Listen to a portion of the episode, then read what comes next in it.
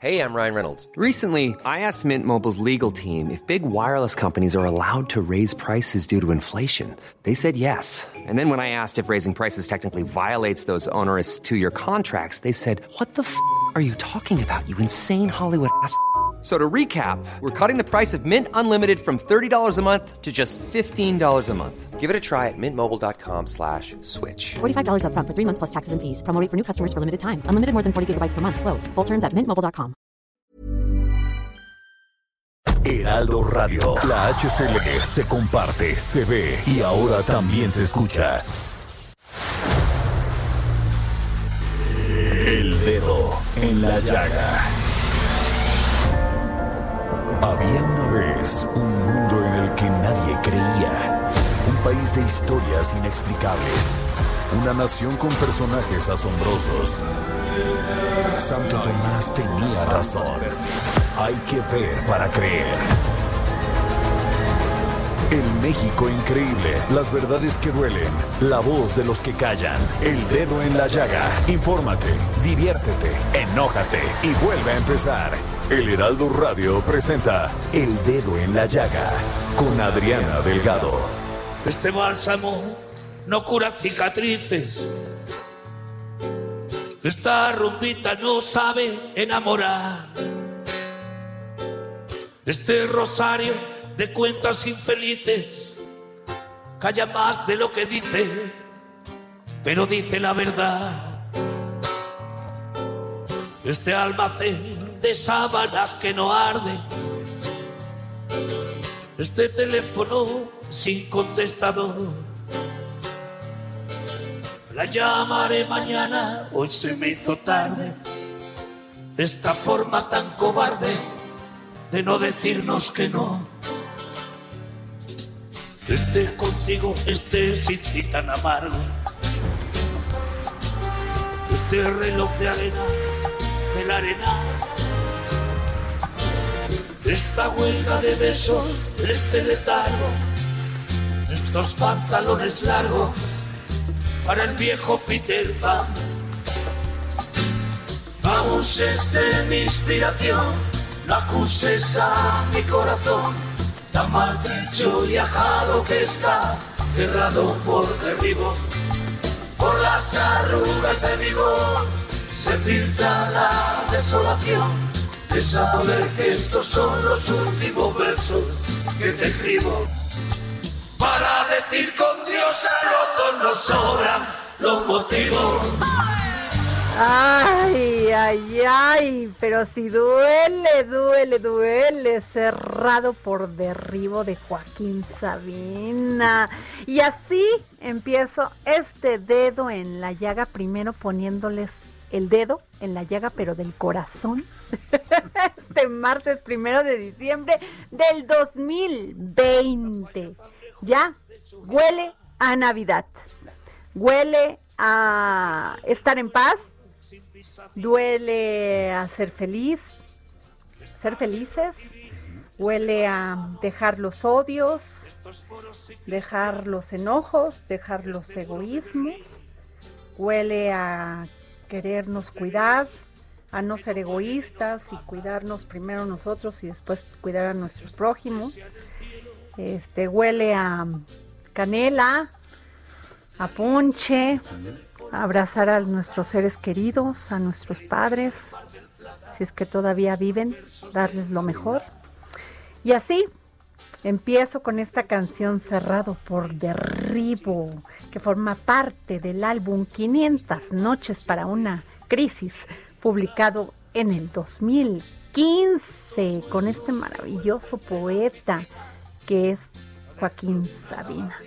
¿Te gusta, Sammy? Está fantástico y además es, un gran tema para empezar Y el es que se me hace que a ti, Samuel Preto, te gusta Joaquín Sabina. Sí, claro. Se me hace que te has tomado varios Claro. tequilillas ahí, cantando sus canciones hasta altas horas de la noche. Claro, demasiado poeta para ser cantante y demasiado cantante para ser poeta. ¿Qué tal? ¿Qué tal?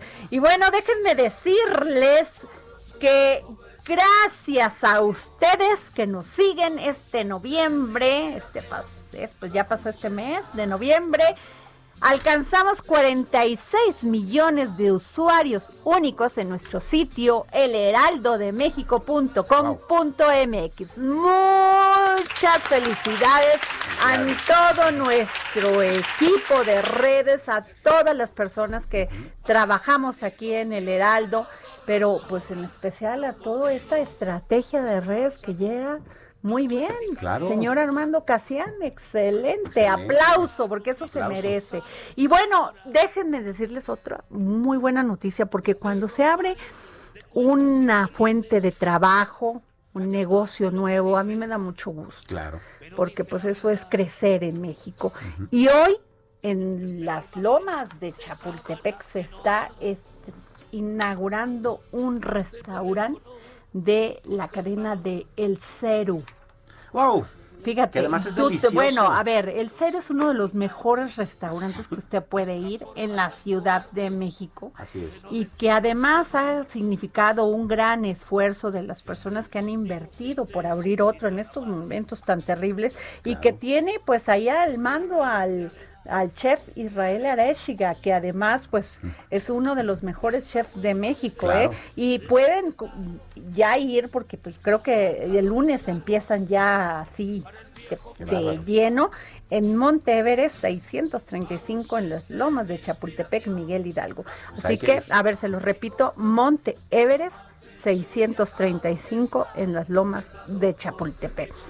Y bueno, pues nos vamos con toda la información para poner el dedo en la llaga este primero de diciembre con Denis Cuadra.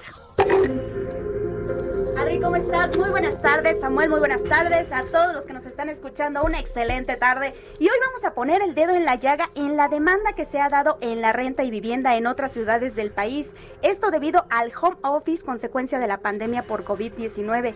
Y es que el hecho de que la gente tenga que trabajar en casa y que la ubicación de la vivienda no sea un factor determinante ha hecho que muchos volteen a ver a otras localidades donde pueden encontrar un inmueble más barato y cómodo. Esto desde mediados de año, cuando las personas empezaron a migrar a otras ciudades, siendo Querétaro, Morelos e incluso Quintana Roo y Mérida las ciudades que han mostrado un alza en la demanda para la vivienda en renta a largo plazo, esto de acuerdo con datos de HOMI. Y es que tan solo en la Ciudad de México la renta de un departamento económico es de 7 mil pesos al mes, mientras que en otras entidades la renta de una casa económica oscila en 4 mil pesos. De acuerdo con especialistas, el arrendar una casa o departamento fuera de la ciudad no solo tiene un impacto en lo económico, sino también en la calidad de vida. Según datos del reporte inmobiliario 2020 desarrollado por la DUMI, por la Moody, perdón, el 42% de las personas que están migrando son jóvenes, principalmente millennials. Y por otra parte, Lady Araceli Pech, indígena maya que recibió este año, recibió este año el premio Goldman equivalente al premio Nobel en medio ambiente. Esto se debe a su lucha en contra de los cultivos de soya transgénica en Campeche y a que ha logrado que la Suprema Corte de Justicia de la Nación suspenda las siembras de Monsanto para evitar la muerte de abejas melo- meliponas. Es conocida como la guardiana de las abejas y una de las seis activistas que recibió dicho galardón. También es la, prim- la primera mujer indígena en obtenerlo. Muy bien, oye, qué buena noticia, ¿eh? Muy la buena. verdad, o sea, ¿no? Muy bueno. A ver, ¿seguimos? Pues hasta ahí la información, Adri. Ah, bueno, ya no tenemos más. ¿No traías otra notita? A ver, perdón, yo sé, yo, a ver, porque estábamos en el tiempo, pero bueno, eso sí es culpa mía, no de la pobre de Denise. Creí que por cuestiones no, de no, no, no. Pero bueno, pues ya tenemos a Bernardo Noval en la línea. Que bueno, ¿quién no conoce a Bernie? Un Claro. gran promotor de la cultura, empresario, emprendedor. Y bueno, está llevando unas cosas impresionantes. Fíjate Sí. que eh, se va a inaugurar el museo, o creo que ya lo van a inaugurar para, para, para esto de la Ciudad de las Ideas, el museo, en el Museo Internacional de Barroco, esta muestra maravillosa de, de este de Leonardo da Vinci. Da Vinci, que es Entonces, va a ver, pero mejor que nos los explique él, ¿no? Claro. Hola, Bernie. El arte en los ojos de Bernardo Noval. Ah, Para que veas que te damos entrada y todo. Qué maravilla. En Oye. los ojos de Bernardo. Ay, ay. Los ojos de la Mona Lisa. Qué A ver, maravilla. cuéntanos todo, Bernie. Primero, Adriana, quiero eh, dar una efeméride. Hoy es el Día Mundial de la Lucha contra el SIDA y la verdad es que es una causa por la cual Most Wanted Group y la promoción cultural de este país pues siempre ha luchado y fortalecido para que haya cada vez pues más eh, pues menos casos y más lucha en contra de esto. Ajá. Y ahora sí, mi querida Adriana. A ver, por favor. Leonardo da Vinci, 500 años de genialidad, se inaugura en el Museo Internacional del Barroco, que es un gran museo que hizo el arquitecto Pritzker Toyoito, japonés, que justo ayer hice la columna, eh, pues hablando de él, porque además estuve leyendo que estás diseñando un museo muy parecido al barroco en la ciudad de Barcelona, que ¿qué crees? Es el segundo museo Hermitage que se abre después del de San Petersburgo, Adriana. Uy, qué maravilla. Sí, es una maravilla, es un gran arquitecto y tenemos el, pues la, la, fortuna de haber podido hacer un convenio con la Secretaría de Cultura y Turismo del Estado de Puebla para que alojaran esta exposición de Leonardo da Vinci que consta de, de, de pues son tres pilares de esta exposición. El primero son los, lo, las máquinas, más de 75 máquinas, 200 piezas de exhibición que, que, componen pues todos los inventos matemáticos, físicos, científicos de lo que Leonardo da Vinci logró. Una segunda sala donde alberga los secretos de la Mona Lisa, todo lo que está detrás de esta pintura que ha recorrido pues millones de, de libros, exposiciones, curadurías, se ha hablado, se ha hablado y se seguirá hablando de la Mona Lisa y, y sin duda pues es el, el, la obra más visitada del mundo en el Museo del Louvre en París. Y bueno, este, este proyecto de Leonardo da Vinci también tiene una sala inmersiva, Adriana Samuel, Ajá. que es un símil de Van Gogh Life aquí en la Ciudad de México wow. y lo tenemos, a, a, es una sala de 500 metros de proyecciones 360 con una música fantástica, maravilloso, inolvidable, que te cambia los sentidos. Vengo saliendo de, de, la prueba de audio y es extraordinaria y me encantaría, Adriana, que tú, tu audiencia y el Heraldo de México nos acompañen en esta inauguración. Oye, qué gran esfuerzo, Bernardo, qué gran trabajo el tuyo realmente por acercarnos a la cultura, te lo tengo que decir. Acabo de, estoy tuiteando en este momento pues lo que es la presentación que ayer me hiciste el favor de enviarme de lo que va a ser esta muestra de Leonardo da Vinci y la verdad está espectacular espectacular. Yo a veces me pregunto de dónde te sale tanta energía, porque no solamente tienes aquí la de la de Van Gogh Life, sino además pusiste allá en el barroco la de Leonardo da Vinci. O sea, Bernie, de veras es espectacular que en estos tiempos de pandemia tú, en, al, lejos de, de, bajarle la intensidad, le subes la intensidad, con todo, pues con la única intención desde que nosotros en estos momentos tan difíciles, pues nos acerquemos a la cultura. Es verdad, Adriana. La verdad es que, como tú bien lo dices, la intención es seguir democratizando la cultura y las artes, que sin duda creo sumamente convencido que es el camino para el desarrollo, el crecimiento económico de un país y por supuesto la educación que es fundamental en un país como México. También quiero agradecer pues a Jorge Mustri, el arquitecto estrella de esta exposición, quien me ayudó a coordinar todo el montaje en el Museo del Barroco y a todo mi equipo de trabajo, Adriana, que sin ellos esto no sería posible. Claro, oye, gran arquitecto Jorge Mustri, ¿eh? La verdad, es de una, viene de una familia no solamente de arquitectos reconocidos, sino también de, de oftalmólogos reconocidos, ¿eh? Síganlo en sus redes sociales, sí. arroba cast con cada kilo, cast studio, y ahí podrán ver gran parte de sus obras maravillosas. Oye, Bernardo, y también con ello empiezas la ciudad de las ideas. Cuéntanos. Así es. Así es, la ciudad de las ideas, este festival de mentes brillantes, provocadoras, inquisitivas. Ya nuevamente es la edición número 13, Adriana. Este año se llama Reboot, que es el renacimiento, el reiniciar, el, re, re, digamos, reponernos de todo lo que ha sucedido con el COVID-19. Uh -huh. Y bueno, vamos a tener una parte presencial y una parte en conferencias a través uh -huh. de ADN 40 y de ideastas.com, pero van a poder seguir toda la cobertura en nuestras redes sociales y el que tenga muchas ganas de venir a un evento presencial con poca gente y por supuesto siguiendo todos los protocolos de seguridad para que no haya contagios, los esperamos en el Auditorio Metropolitano en Puebla. Qué bueno, Bernie, porque este, eso es muy importante, la concientización que, que, que tienes en todos estos espectáculos, porque son espectáculos culturales, de cuidar la distancia, de tener las medidas de higiene suficientes y necesarias, y solamente así se pueden llevar a cabo estos eventos, cuidándonos y tomarnos conciencia también nosotros de pues cuidar el ambiente de los demás, ¿no? La, sana distancia. Así es, así es, Adriana, y ojalá que, esto sea un gran proyecto para seguir creciendo alrededor del país. Y bueno, no se pierdan nuestro suplemento, hoy es martes de cúpula en el Heraldo de México, en la versión impresa, hoy tenemos el suplemento de cultura y hablamos de teatro, epopeya de salvación. Sí, vi, vi, vi, la nota, vi la nota de, de este Andrés Ruemer, cuéntanos, porque este, muy interesante las obras que ha, que ha escrito para, para teatro. Sí, fíjate que hablamos de las tres obras que lo reconocen, Oscar y Jack, el otro Einstein, y la, y la más reciente que fue la última sesión de Freud.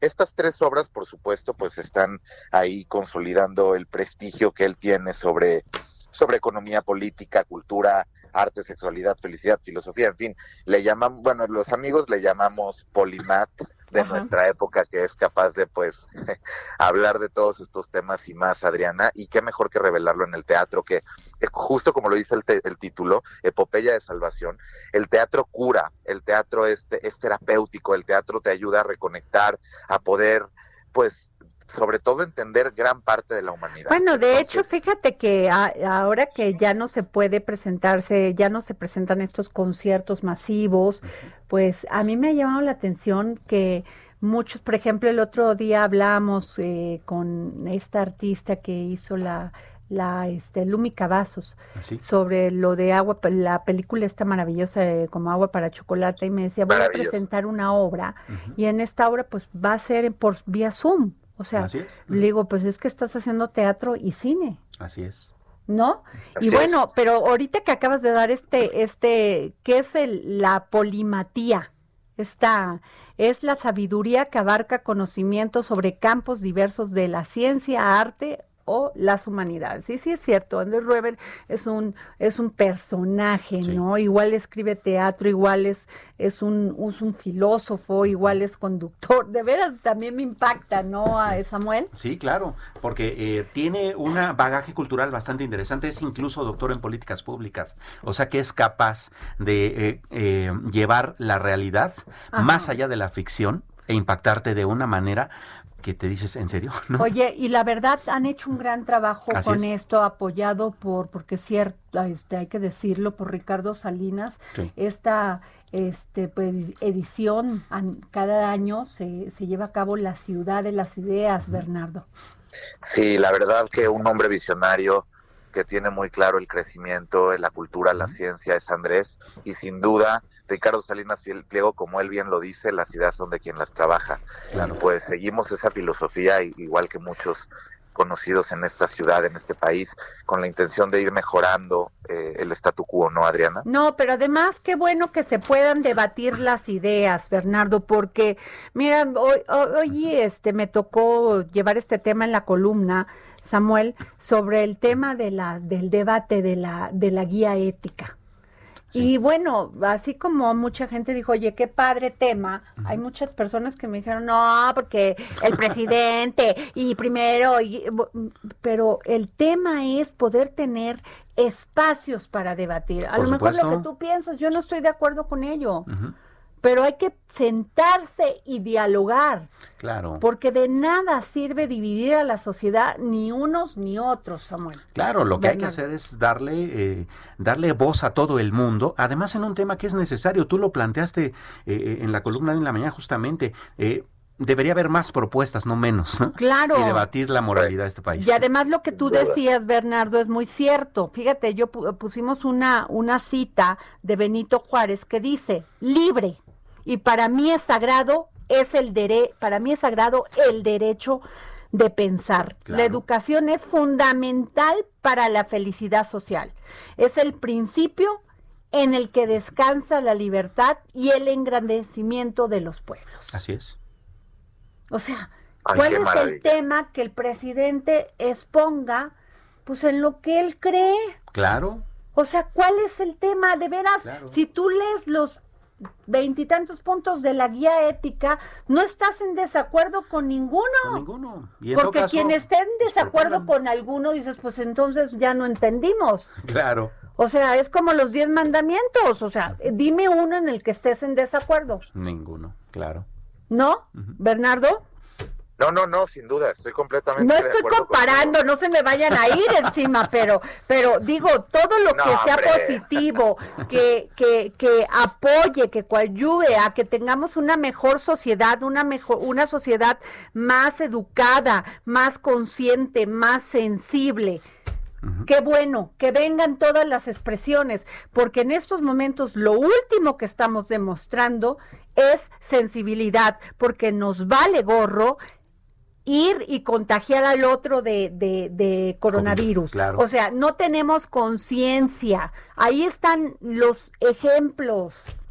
Ahí, o sea, dicen es que, perdón, el, el, el presidente tiene la culpa. Mira, yo estoy en muchas cosas en desacuerdo con el presidente. En primera, que a veces dice cosas que yo, la neta, digo, pues es el presidente. Claro. Pero en otras, como la corrupción, ahí están los resultados. Sí. En el tema del coronavirus, yo creo que el grave error del presidente Samuel fue de la del cubrebocas y no cubrebocas. Así es. Que si se lo ponía, que no se lo, er- era un debate innecesario. Póntelo, ya, cuida tu distancia, ten las medidas de, de higiene. Claro. ¿no? Y, y, el, y secundado por quien llevaba la estrategia, que tampoco le ayudó. Pues sí. Y ahora dice, no, sí pónganse el cubrebocas. Y ahí está el resultado que nadie Que sí, tomó que en no, que cuenta, sí, que no, nadie claro. tomó en cuenta la seriedad del tema. Claro. Y es cuando tenemos mil contagios, un millón de contagios y más de cien mil muertes. Así es. ¿Es así o no es así, Bernardo, Samuel? A ver, Es díganme. correcto, la, la- la idea es tener claridad, ¿no? Porque Sí. pues sí los contagios están a la orden del día y sí cada vez está más difícil. Así que cuidándonos, como decías al principio del programa, Adriana, primero nosotros y luego al prójimo, pero sobre todo con claridad, porque ¿cómo me cuido sin claridad? Primero póngaselo, luego quíteselo, luego baje, sube, pues no. Y esa es precisamente, esa es precisamente la responsabilidad de los gobernantes. Claro. Correcto. Esa es su responsabilidad. Este, generar, primero, que practiquen el ejemplo. Claro. ¿O no, Samuel? Sí, por claro. supuesto, porque además, eh, sobre todo los gobernantes que son electos democráticamente por voto directo, los elegimos justamente para ser líderes. Entonces ese liderazgo se tiene que notar. No podría eh, un buen líder o un buen gobernante formar, eh, ser juez y parte. De- debe encabezar toda una nación con sus pros y sus contras. Entonces eso, ese liderazgo es el que debería tener para poder... Pero es que les gusta llegar y luego no asumirlo o no pagar el costo de ejercer el liderazgo. Exactamente. O sea, los gobernadores, los partidos, lo que hablamos de los partidos, no les importa un rábano, perdón, es la palabra. Así es. Sí, y mira que el rábano no me gusta, por eso lo digo, ¿no? Ay, a mí me encanta, Adriana. les importa un rábano la ideología. Así es. Sí, o sea, sí, sí. se, Se, juntan como, o sea, Sí. lo que sea, con tal de obtener el poder. Claro. Pero a la hora de, de discutir, debatir, no se ponen de acuerdo. Pues claro, pues si combinaste mole con, con este, con gazpacho, vaya. Así es. Y nada que ver. Y nada que ver. Nada que ver. Entonces, eso es el tema que yo creo que sí hay que discutir y debatir Sí, las claro. ideas, Bernardo, estemos de acuerdo o no estemos de acuerdo y ser respetuosos. Claro. De acuerdo, Adriana, pues ya sabes que aquí tenemos a, a toda la gente de, de tu lado para lograrlo. Pues muchas gracias, Bernardo. Gracias por tomarnos la llamada para el dedo en la llaga.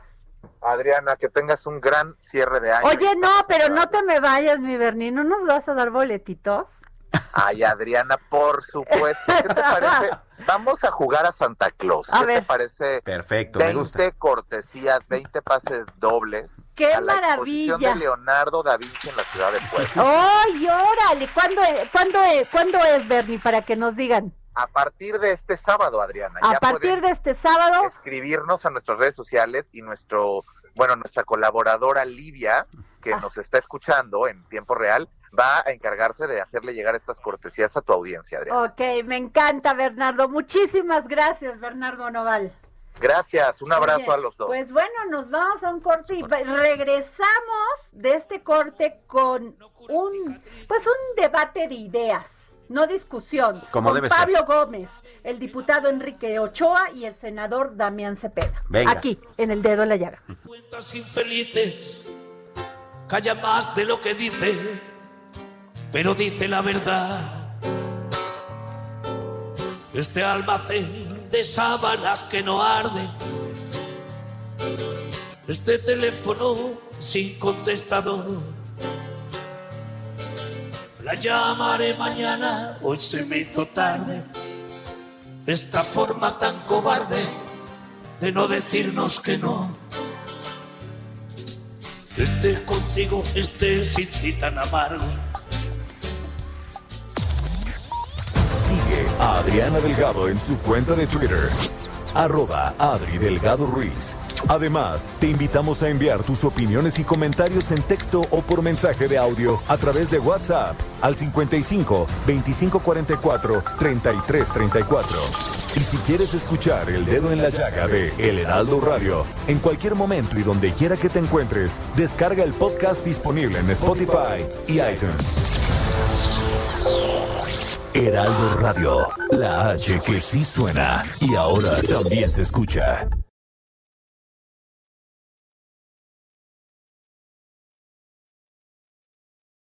Heraldo Radio, la HCL se comparte, se ve y ahora también se escucha. Bueno, regresamos aquí al dedo en la llaga y bueno, hoy se cumplen dos años de gobierno del presidente Andrés Manuel López Obrador, o sea, de la cuarta transformación. transformación. Y bueno, pues llega con un este con una aprobación del 64%. O sea, Vaya. muy alta. Digo, pues eh, hay críticas sobre el tema del aeropuerto, de echar para atrás el Naim, de los 68 mil millones de los fideicomisos, Fideicomisos, sí. este, eh, el tema de la corrupción, yo creo que le ha salido muy bien al presidente, ahí va, ¿no? Muy bien, o sea, yo creo que son buenos resultados, Samuel. Sí, fíjate, por ejemplo, una de las eh, encuestas más detalladas al respecto dice que eh, en lo que mejor le ha salido bien al presidente son los programas sociales, Ajá. Eh, seguido de la educación, que lo ha llevado bien incluso a nivel de la pandemia. Tú sabes este cómo se está haciendo la educación. Bueno, sus detractores dicen que, que mucho dinero, pero para que va a ser utilizado ¿Para electoralmente. dónde? Pero como quiera, pues bueno, sí. Claro, ¿no? Eh, combate a la pobreza también hay la percepción de que va bien. En salud, ahí es donde empieza como a mediarse la, la cuestión, mitad y mitad. Ah, ¿no? lo de salud sí dicen, tiene ¿no? cuestionamientos, ¿no? Exactamente. Y en donde, digamos, no está tan bien calificado, fíjate, curiosamente es en eh, seguridad, bueno, es entendible considerando la, el nivel de homicidios que hay en el país, la economía, pues todo el mundo obviamente la estamos sufriendo, las inundaciones en Tabasco y el combate al crimen organizado. Son las cuatro cosas en las que, digamos, anda Oye, pero en el, cojeando, te- ¿no? en el tema de seguridad, ¿cómo terminó Calderón y cómo terminó Peña y cómo está el, el presidente el- López Obrador en los mismos dos años? En el tema de seguridad, eh, todos acabaron, digamos, bastante mal. El gran problema está en la eh, dimensión del asunto. El, crimen con el que más se, se, se marca esto es, son, son los homicidios dolosos. Felipe Calderón terminó su segundo año con 23.250 homicidios. Ok. Eh, Peña Nieto los terminó con 34.077 y en estos primeros dos años del presidente López Obrador son 58.446. Híjole. Entonces, vamos, la, la cifra es bastante grande. Lo otro que pega es la economía. ¿no? Claro. Eh, y entonces, bueno, en economía, el crecimiento de la economía en los primeros dos años de Calderón fue de 3.41. En los primeros dos de Peña Nieto, 3.50. Y obviamente, pues por la pandemia aquí hemos decrecido 8.66. Bueno, a Calderón le tocó una parte de la de la influenza, pero al sí. presidente López Obrador le, le está tocando esta que Fuertísimo. está a Peña no. Claro. Y Bueno. es además la peor pandemia que ha habido, ¿no? No, no, no, terrible. O sea, no solamente es México, es el mundo. Pero bueno, fíjense que tenemos en la línea, yo le agradezco que nos hayan tomado la, la llamada, perdón, a el diputado Pablo Gómez, integrante de la Comisión de Hacienda y Crédito Público de la Cámara de Diputados de Morena, al diputado Enrique Ochoa, secretario de la Comisión de Energía en la Cámara de Diputados, y creo que estamos ya enlazando al senador Damián Cepeda, integrante de la Comisión de Gobernación y Justicia. Y le daría la palabra al diputado Pablo Gómez. Diputado, muy buenas tardes. Buenas tardes. Pues dígame cuál es su análisis de estos dos primeros años. Bueno, pues estos primeros dos años han sido bastante difíciles. Creo que el componente de la pandemia ha hecho las cosas mucho más eh, duras. Sin embargo, el, el, programa de la cuarta T está empezando apenas. En este momento tenemos una política social como no habíamos tenido desde hace muchísimas décadas. Ajá. El, eh, el presupuesto se ha reconcentrado con el propósito de darle una rentabilidad social mayor al, al gasto público, canalizándolo hacia aquellos eh, aspectos que son la realización de derechos y garantías sociales. Ajá. Cuando tú vas a todos los adultos mayores de un país una pensión alimentaria, no no los puedes utilizar electoralmente, porque son todos y porque todos tienen el mismo derecho. y no se los puedes condicionar a que den el voto o hagan o dejen de hacer. Cuando tú le das a todos los estudiantes de educación media superior la misma beca, no estás tratando de comprar el voto de sus padres, cuando tú estás avanzando en un programa de esta naturaleza, en programas de estos que no son programas propiamente, no son la realización de derechos, de garantías, entonces estamos eh, quitándole las aristas eh, corruptas al ejercicio de la acción política. Cuando tú acabas con los moches en el presupuesto, que todos los años llegaron a incluso hasta más de 100 mil millones se los repartían entre los diputados con sus presidentes municipales y gobernadores favoritos y luego les pasaban a cobrar. De ese tamaño era la corrupción en este país. Cuando tú de un día para otro acabas con eso, estás alterando las bases sobre las cuales se hace la política, ¿no? Por eso la respuesta es tan tan tan fuerte, ¿no? Tan malhumorada y también por eso se dicen tantas mentiras. Entonces, eh, ha sido muy dura la, la lucha política. Los próximos dos años será mucho más dura.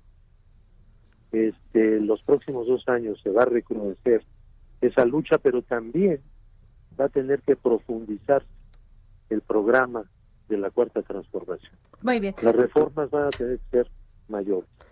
Pues vamos con el diputado Enrique Ochoa del PRI, por favor. Muchas gracias. Pues claramente este es un gobierno de lento arranque. Ojalá mejoren las cosas porque el país está enfrentando una triple pandemia, una pandemia de salud pública que está costando eh, más de 104 mil lamentables fallecimientos. Eh, hay eh, números extraordinariamente altos de contagios de COVID-19 y hay una afectación en el sistema general de salud que es muy preocupante hay una triple pandemia porque también enfrentamos una pandemia económica. Se decía con toda puntualidad que hay un, una reducción en la economía de más de ocho puntos porcentuales, donde además cuando no había pandemia en este gobierno, en el primer año, eh, se, se creció a cero. Entonces ya es un segundo año que está acumulando un, decrecimiento y eso es muy problemático porque afecta a los empleos, eh, al bolsillo de las familias mexicanas y, y necesitamos eh, reponer el paso. Y la tercera pandemia es una pandemia de inseguridad pública que llega a unos elementos récord a nivel nacional e histórico. Eh, son 58.500 homicidios dolosos en los primeros dos años de gobierno, que es lo que sucedió lamentablemente eh, con la suma de los dos gobiernos anteriores juntos. Es decir, es una, una cifra eh, muy, muy mala. Entonces, lo que necesitamos todos es convocar a la reconciliación nacional a que sea un gobierno de reconciliación nacional donde ya no haya divisiones eh, estériles que no tienen ningún sentido cuando se enfrenta una pandemia. Los mexicanos necesitamos de unidad para enfrentar los grandes retos nacionales y unidos vamos a ser mucho más fuertes para salir adelante. Y yo creo que lo, lo que más se necesita de este gobierno hacia adelante es serenidad y capacidad de convocatoria a un diálogo nacional, a una reconciliación, ya que todos podamos contribuir a que las cosas sean mejor. Todos queremos que le vaya bien a México, que le vaya cada vez mejor, pero el escenario de estos dos años enfrentando una triple pandemia de las condiciones que hemos mencionado, pues es una situación muy lamentable. Y la convocatoria es a que todos trabajemos juntos, se requiere del talento, de las buenas ideas, y del trabajo de todas y de todos. Gracias, diputado. Senador Damián Cepeda, por favor. ¿Qué tal? Qué gusto en saludarlos. Pues miren, yo soy muy directo. A mí me parece que en estos primeros dos años, pues el gobierno está reprobado. O sea, es evidente que hubo un rechazo de la ciudadanía hacia, digamos, todo un sistema y que buscó con justificada razón un cambio y creo que eso lo supo encauzar muy bien el presidente López Obrador. Pero hoy a dos años nos damos cuenta que ese cambio, en lugar de avanzar, fue para retroceder y realmente es pues, muy preocupante.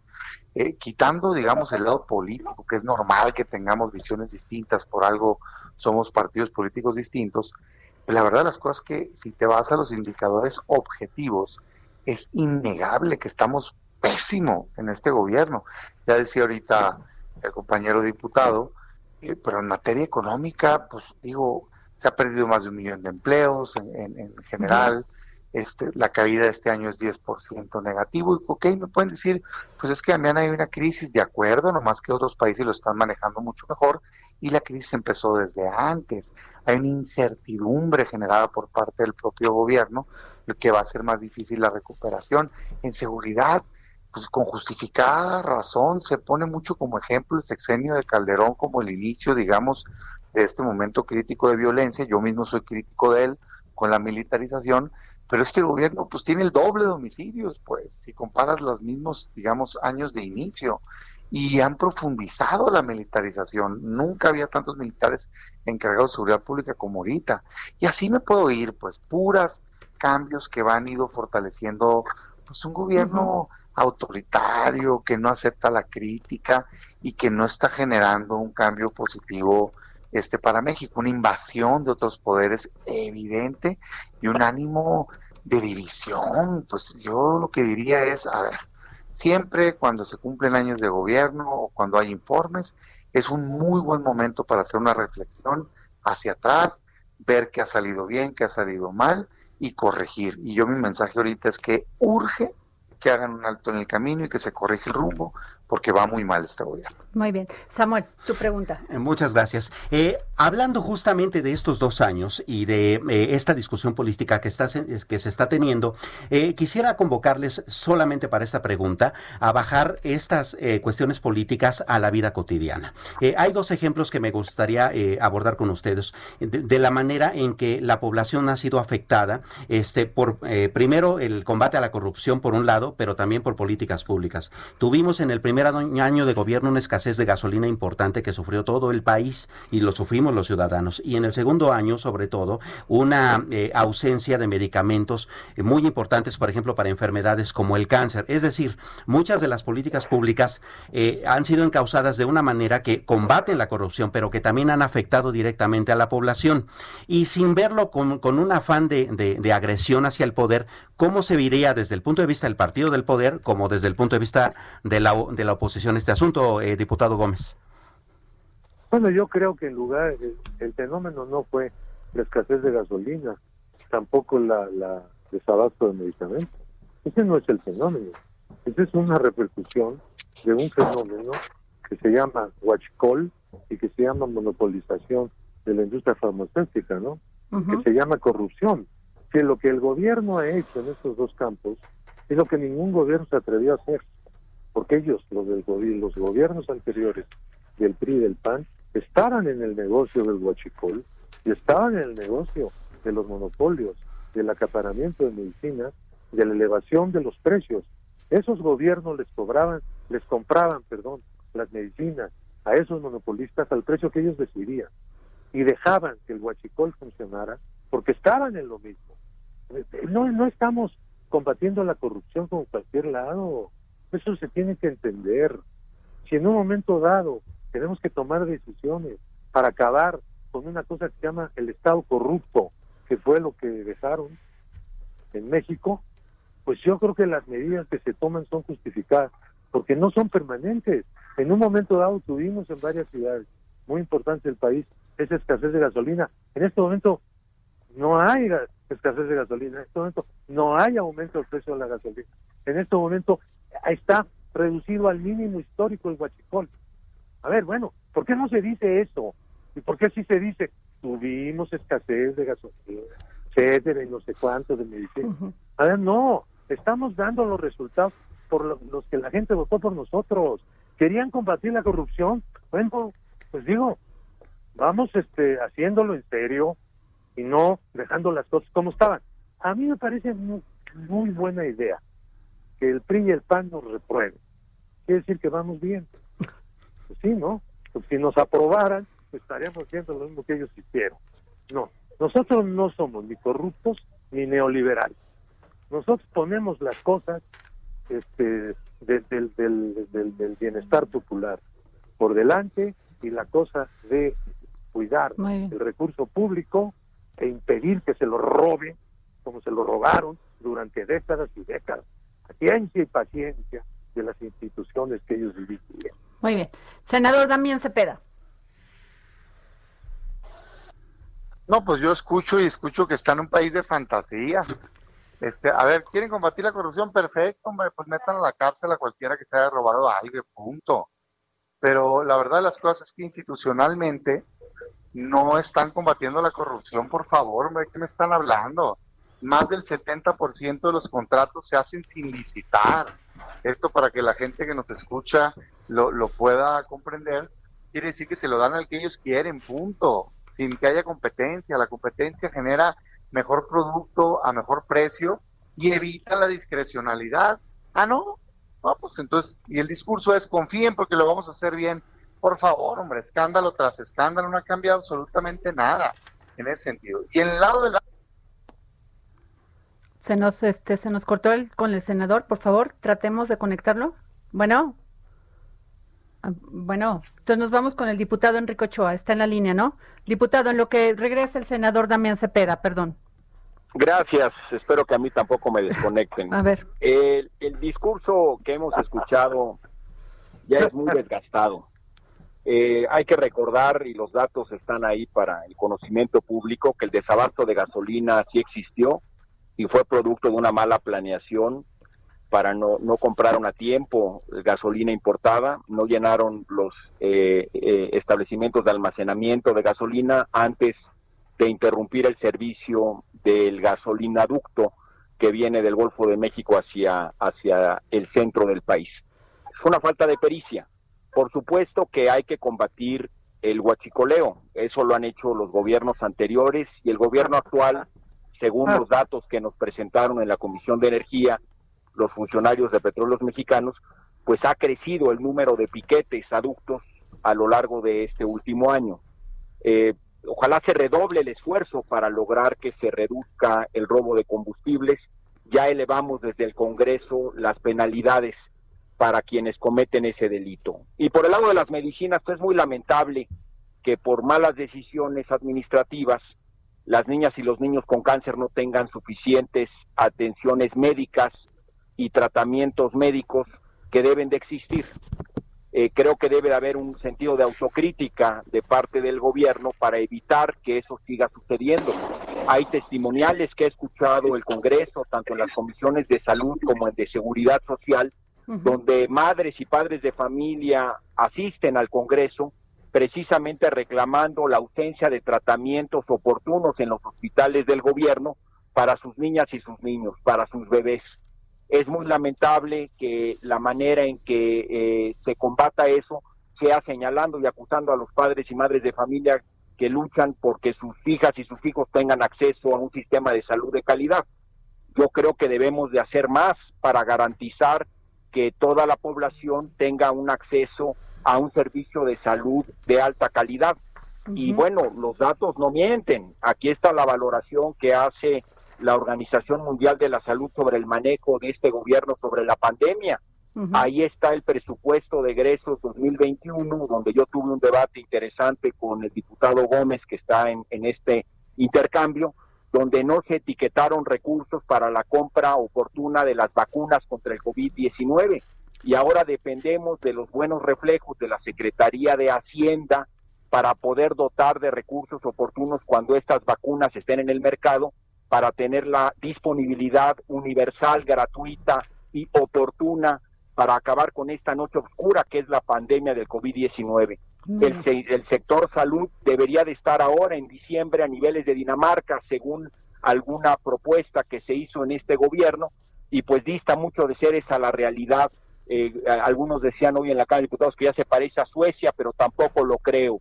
No está al nivel de lo que prometieron y ciertamente tenemos que redoblar el esfuerzo y podemos trabajar juntos para lograrlo pero en lugar de sumar, lo que yo oí fue una descalificación a los intentos de convocar a un diálogo nacional para superar las tres pandemias, la de salud, la de economía familiar y la de inseguridad. Yo convoco de nueva cuenta a que dialoguemos, a que pongamos las buenas ideas sobre la mesa ya que trabajemos a resolver lo pendiente en estos cuatro años que le quedan a este gobierno y a trabajar unidos. Muchas gracias, senador Damián Cepeda. ¿Me puede dar, este, tenemos cinco minutos, ¿me puede dar un minuto con una conclusión, por favor? Este, tenemos al senador Damián Cepeda, ¿no? Bueno. Bueno, pues vamos con el diputado. Sí, adelante. por favor. sí, sí. ¿Me puede dar su conclusión, por favor? Sí, por supuesto que sí. Mira, la verdad de las cosas es que ha sido una gran decepción este gobierno. Yo déjame decirlo de manera clara. Competimos con una visión distinta, pensamos que hubiéramos hecho un mucho mejor gobierno, pero respetamos la democracia que ganó abrumadoramente este presidente. Pero hoy esperamos que cambien las cosas, pues, que cumpla su palabra y no lo está haciendo. Para, digamos, la población en general, y con datos objetivos, hoy no va bien México. O sea, solamente quien está de veras sin querer ver la realidad puede afirmar lo distinto. La economía no va bien, la inseguridad está desbordada y ya, ya estuvo pues, de echar la culpa para atrás, ya tienen dos años gobernando, como cuándo va a ser su responsabilidad, pues, si son jefes de toda la guardia, de todo el ejército, de toda la marina, tienen mayoría en las cámaras, den resultados. Y por el contrario, lo que se ha hecho es pues, un gobierno ineficiente, ¿no? Que se niega además a ver la realidad. No le gustan los números económicos y dice que pues que hay que medir bienestar. Muy bien, adelante, mídalo. Bienestar se mide con calidad de vida, con tener mejores condiciones de la gente. Entonces, no ha habido mejora ni en salud, ni en seguridad, ni en economía ha habido mucho avance autoritario, desgraciadamente, y yo sí creo que México no va bien. Debemos de cambiar y eso no se va a solucionar gritoneando ni echando culpa para atrás. ¿Tienen algo contra alguien? Adelante. Dejen de estar simplemente echando culpas y den resultados. Gracias. Diputado Pablo Gómez. Pues yo pienso que las oposiciones se caracterizan por no hacer propuestas específicas, no, no tienen reformas. Cuando gobernaron, pues no hicieron las reformas sociales que México estaba reclamando, mantuvieron la preferencia por la el engordamiento de los grandes grupos de capitalistas, se concentró brutalmente la riqueza y el ingreso, pues es natural que cuando nosotros hacemos un esquema de redistribución, nada más vean el salario mínimo, cómo lo dejaron, y cómo lo hemos nosotros empezado a recuperar, cuáles son las cuentas que pueden dar. Ahora, hoy día, ni siquiera tienen un planteamiento de salarios, no tienen, no tienen planteamiento, no, no les escuchamos eh, articular un, eh, un programa, una plataforma que vaya en el sentido en que la gente votó, es decir, redistribución del ingreso, de la riqueza, lucha contra la pobreza, eh, garantías sociales para los adultos, para los jóvenes, para los niños, para los incapacitados. Bueno, una enorme cantidad del presupuesto está yendo hacia allá. Y nos critican, dicen que regalamos dinero. Eso dicen los del PAN, que, que, que, la cuarta te regala. No, no regalamos dinero, señores. reconocemos los derechos, que es lo que nunca han reconocido ellos y todavía quieren que les hagamos caso ahora. No, por favor. no nos vamos a volver neoliberales solamente para que no nos critiquen. Únanse electoralmente. Llámenle como quiera, diputado, pero dejen de hacer crecer millones de mexicanos en la pobreza. ¿Qué me dice de eso? Tiene más de 10 millones de pobres más, Andrés Manuel, por Dios, hombre. Esos son tus cuentas, yo tengo ahora... no del Coneval y del INEGI. Con las tuyas, ¿por qué? Una cosa es que haya bajado el ingreso monetario, no solo de esos 10 millones, sino de la mayoría inmensa de la gente que vive de su trabajo en las condiciones. ¿Y por qué no quisieron apoyarlos con un ingreso básico, diputado? Ya ven cómo no dejan hablar los señores de la oposición. Se nos va a ir el tiempo y nos faltó el diputado Enrique Ochoa para les pediría porque porque ya nos vamos desgraciadamente es el corte. Pues Enrique ya nos vamos porque gracias. Dejo un comentario final en una convocatoria a la unidad una convocatoria al trabajo compartido que mucho lo necesita México. Hay 7.5 millones de nuevos pobres en 28 entidades federativas, reporta el pues, Coneval. muchísimas gracias. Es un problema gravísimo y tenemos que darles respuesta y soluciones a la gente. Muchas gracias a los tres diputados, Pablo Gómez, Enrique Ochoa y senador Damián Cepeda. Gracias por haber estado aquí. Gracias. Saludos. Hasta luego. Este rosario de cuentas El Heraldo Radio presentó El Dedo en la Llaga con Adriana Delgado. Heraldo Radio. Planning for your next trip? Elevate your travel style with Quince. Quince has all the jet setting essentials you'll want for your next getaway, like European linen, premium luggage options, buttery soft Italian leather bags, and so much more. And is all priced at 50 to 80% less than similar brands. Plus, Quince only works with factories that use safe and ethical manufacturing practices. Pack your bags with high-quality essentials you'll be wearing for vacations to come with Quince. Go to quince.com/pack for free shipping and 365-day returns.